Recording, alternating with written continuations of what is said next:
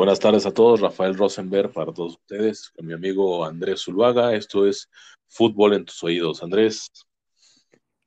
Hola Rafael, eh, buenas tardes, buenas noches para los que nos escuchan o buenos días en este momento o los que nos escucharán posteriormente. Eh, muy bien, feliz de estar aquí nuevamente en un episodio más de Fútbol para tus oídos. Eh, en este episodio hablaremos sobre el Real Betis y lo que significa este triunfo para un equipo pequeño. Perfecto, perfecto Andrés, muy bien. Bueno, el Betis es campeón de la Copa del Rey después de 17 años de de esta magnitud. Eh, me parece que es a lo que aspira el equipo español. No creo que haya sido tanto una sorpresa, sin embargo, no se le demerita el logro y bueno, pues no sé qué tengas que mencionar al respecto. Pues mira, eh, lo que ha hecho el, Real Betis sin duda es grande eh, y bueno, los números lo, resaltan. Es un equipo que ya está del mismo nivel que el Atleti, el Real Sociedad, el Barcelona, el Valencia.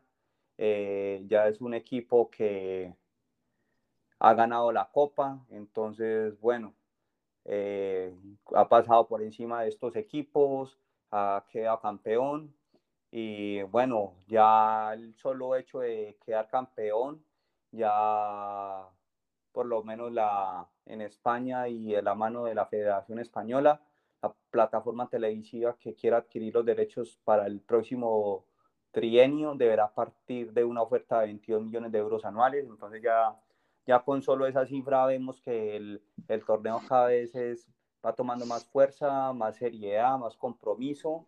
Eh, la gente lo va queriendo ver aún más.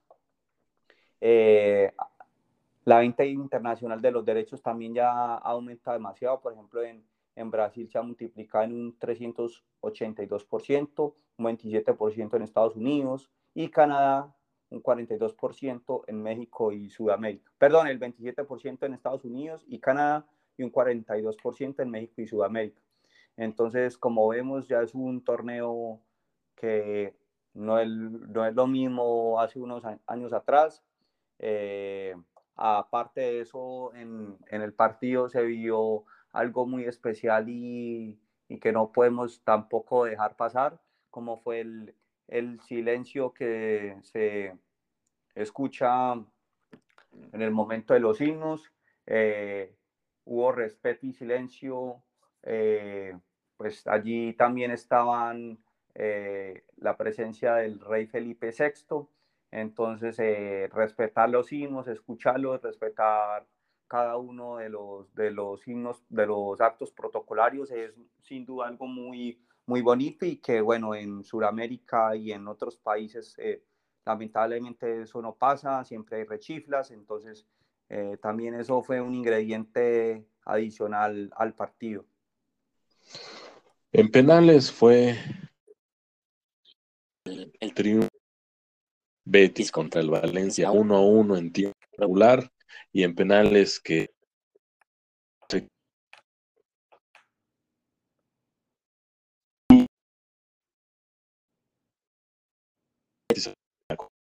¿Qué tanto? obviamente no llega al, al ni siquiera a ganar la Liga Española, pero estamos de acuerdo que el Betis es para lo que aspira.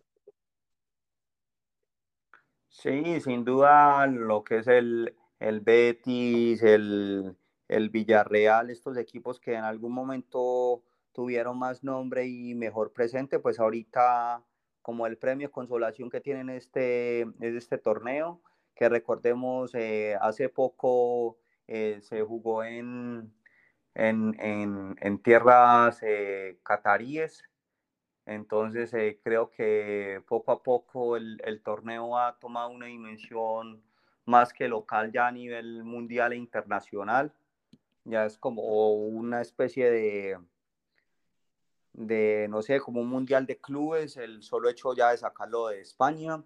Eh, por ejemplo, uno de los jugadores más laureados entre la nómina del Real Betis es Claudio Bravo. Eh, Claudio Bravo se convierte en su título 21, incluyendo esta Copa del Rey, eh, sumándole club, entre clubes y selección absoluta, seguido por Mar Bartra, que consiguió otro, 14 trofeos. Este era el primer título de clubes para Nabil Fekir, que cuenta en su historial con nada menos que un mundial con Francia. Eh, también la Copa para él era comparable a la final de la Copa del Mundo. Así que, bueno, ya el, torneo llega a una dimensión, a un nivel que cual, cualquier equipo que llegue tiene muchas condiciones y muchas posibilidades de ganarlo. Entonces no, no, es, no es una cosa que sea impensable para un equipo. Y entre los 27 jugadores del, del plantel verde y blanco, solo 12 no habían logrado nunca ganar un título de clubes o con sus selecciones nacionales absolutas. Por ejemplo, eh, Ruiz Silva, Edgar, Víctor Ruiz, Alex Moreno, Zavali, Paul, Camaraza, Rodri, Juanmi, Laines, Ruibal y Borja Iglesias.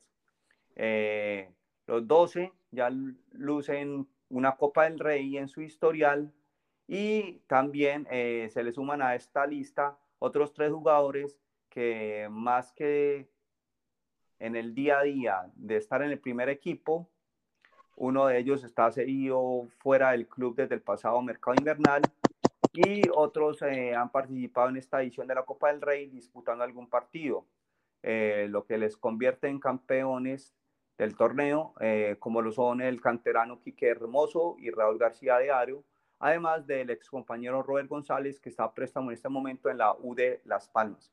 Entonces, eh, estos han sido los nuevos campeones y los nuevos títulos que se les ha sumado a la plantilla, a cada uno de sus jugadores, unos más que otros, pero sin duda fue un, un partido muy emocionante, un partido que, que, como tú muy bien lo dices, 1-1 y en penaltis quedó 5-4 entonces eh, es un partido que tuvo todos los ingredientes de una final, que se definió hasta el último momento, que los dos equipos hicieron su papel.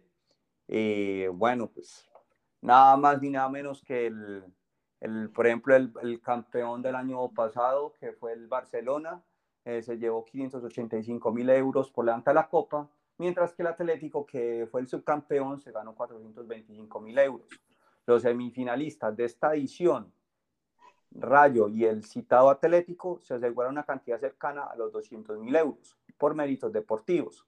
A esta cantidad había que añadir el fijo que los equipos de la Liga Santander tienen por participar en, en cada una de las rondas, que son aproximadamente 600 mil euros, más el porcentaje del histórico de lo hecho en los últimos cinco años. Los dos finalistas se han garantizado la participación en la próxima Supercopa. Eh, esto también se suma a que cada equipo de tercera o los que llegaron vía Copa Confederación se han llevado cada uno 23 mil euros de fijo por partido jugado y esta cantidad eh, se eleva a los 35 mil o 45 mil euros para los de segunda B. Entonces vemos que es un torneo que podríamos llamarlo en, para Suramérica como la Suramericana, que no es para los equipos de media tabla hacia abajo, eh, con nóminas no tan potentosas ni prestigiosas ni de tanto nombre como podría ser un Barcelona, un Real Madrid o el Atlético, por mencionar eh, solo estos tres en la liga española, sino que también se les da la oportunidad y, fomenta con este incremento en los, en los premios para que equipos de media tabla hacia abajo pues también tengan acceso y, tengan un reconocimiento adecuado y que esté a la altura del torneo, lo que hace que cada equipo se esfuerce aún más y llegue a la final. Así es, Andrés. Pues una cantidad nada despreciable para un equipo de media tabla en la Liga Española. no se demerita el triunfo del Real Betis como dices, varios jugadores ya es, su primer título en un club, eh, sobre todo en el Betis. Y para mencionar eh, otra cosa resaltante es de los dos jugadores mexicanos Como ya habías dicho, eh, Laines es el primer título que gana con el Betis, Andrés Guardado no, ya tiene varios títulos más y Claudio Bravo es uno de los jugadores veteranos del equipo y con más experiencia.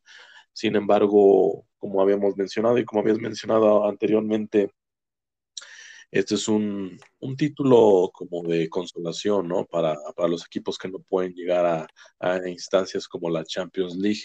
Eh, creo que el Real Betis es para lo que juega, para lo que le alcanza, mientras no, no pueda hacerse de los servicios de jugadores más importantes, creo que hasta ahí es donde puede llegar el potencial de ese club. Claro, porque tanto su presupuesto como la nómina no, no le da para llegar a eso, pero yo creo que con el ya el haber quedado campeón acá y en el torneo estar a solo ya cuatro puntos de, de pelear con el Atlético de Madrid, la entrada a Champions, el último cupo a Champions, pues eso le va a también tener un gran aumento en, en sus regalías y, y, va a hacer que para la próxima temporada pueda reforzarse con unos cuantos jugadores de más. Y hablando nuevamente del partido, pues los goles los realizaron eh, Borja Iglesias al minuto 11 para el Real Betis y el Valencia empató con Hugo Duro al minuto 30. Entre las estadísticas eh, vemos una gran balance. El, el Betis realizó 14 tiros, mientras que el Valencia 15. De los 14 tiros, 8, 4, perdón, 4 fueron con destino al arco, para, tanto para el Betis como para el Valencia. La posición del balón fue 65% para el Betis y 35% para el Valencia, mientras que los pases sí hubo una gran diferencia, 649 para el Betis, mientras que el Valencia tuvo 335. Eh, la precisión en el pase fue 81% de, de, eficacia para el Betis en sus pases, mientras que el Valencia tuvo un 64, eh, faltas 19 para el Real Betis, 25 para el Valencia, eh, cuatro tarjetas amarillas para el Betis, cinco para el Valencia, no hubo tarjetas rojas, cinco fuera del lugar para cada uno y tiros de esquina, cuatro para el Betis y seis para el Valencia. Perfecto, Andrés. Bueno, pues ahí está el Real Betis campeón de la Copa del Rey y veremos qué pasa con este club, veremos cómo termina el año en su liga y los mexicanos que están obviamente en ese club, veremos, pero un título más para, para este club. Eh, y, el postre sería que clasificara la Champions, o sea, que cerraría el año de una excelente forma. Sí, lo cerraría muy bien, a buen nivel futbolístico y como dices, clasificando a la Champions League. Fútbol en tus oídos.